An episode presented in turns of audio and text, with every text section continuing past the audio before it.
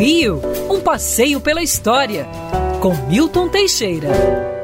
Amigo ouvinte, dia 5 de maio de 1865, nascia Cândido Mariano da Silva Rondon, militar e sertanista. O Marechal Rondon, como ficou conhecido pelo seu último posto militar, foi um dos criadores, olha a verdade, foi o principal criador do Serviço de Proteção ao Índio do Ministério da Agricultura.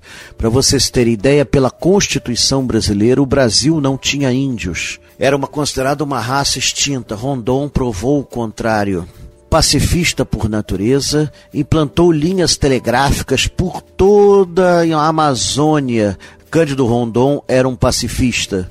Uma de suas frases mais famosas era morrer se preciso for, matar nunca. Rondon justificava os ataques indígenas, dizendo: Nós é que estamos invadindo suas terras. Eles não estão invadindo a nossa. Essa terra é deles. Esse homem, infelizmente, nunca levou o Nobel da Paz. Morava no Rio de Janeiro, e faleceu com quase 100 anos em 1958. Graças a ele foi possível a criação da FUNAI e do Serviço de Proteção ao Índio segundo moldes sem iguais na América Latina. O Dia do Índio foi implantado por Getúlio Vargas como uma homenagem a ele.